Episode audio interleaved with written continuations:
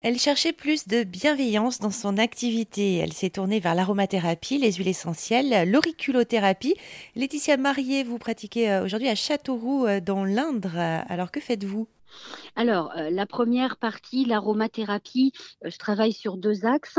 L'aromathérapie symptomatique, c'est-à-dire euh, une personne qui a un problème de santé diagnostiqué par un médecin va pouvoir venir me rencontrer et ensemble, on va mettre en place une synergie d'huile essentielle et d'huile végétale pour pouvoir accompagner la problématique de santé ça peut être très variable.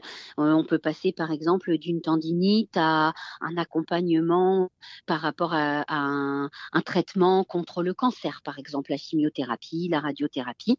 Et donc on va euh, vraiment adapter le protocole d'aromathérapie par rapport aux besoins de la personne. Le deuxième axe, c'est l'aromathérapie olfactive, plus connue maintenant sous le nom d'olfactothérapie. C'est de l'aromathérapie psycho-émotionnelle.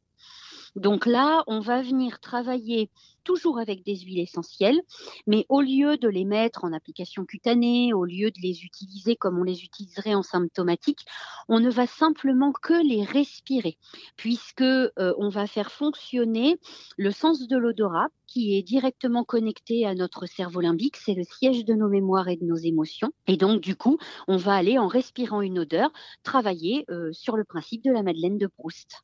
Et vous avez l'auriculothérapie aussi?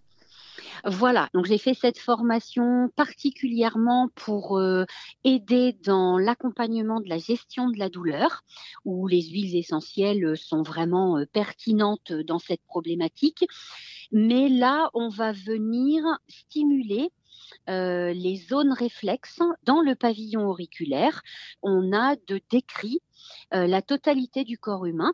Du coup, on va pouvoir aller stimuler les différentes zones en fonction toujours de la problématique de la personne qu'on accompagne. Laetitia Marié, aromathérapeute et praticienne en auriculothérapie à Châteauroux dans l'Indre. Pour en savoir plus, rendez-vous sur rzn.fr.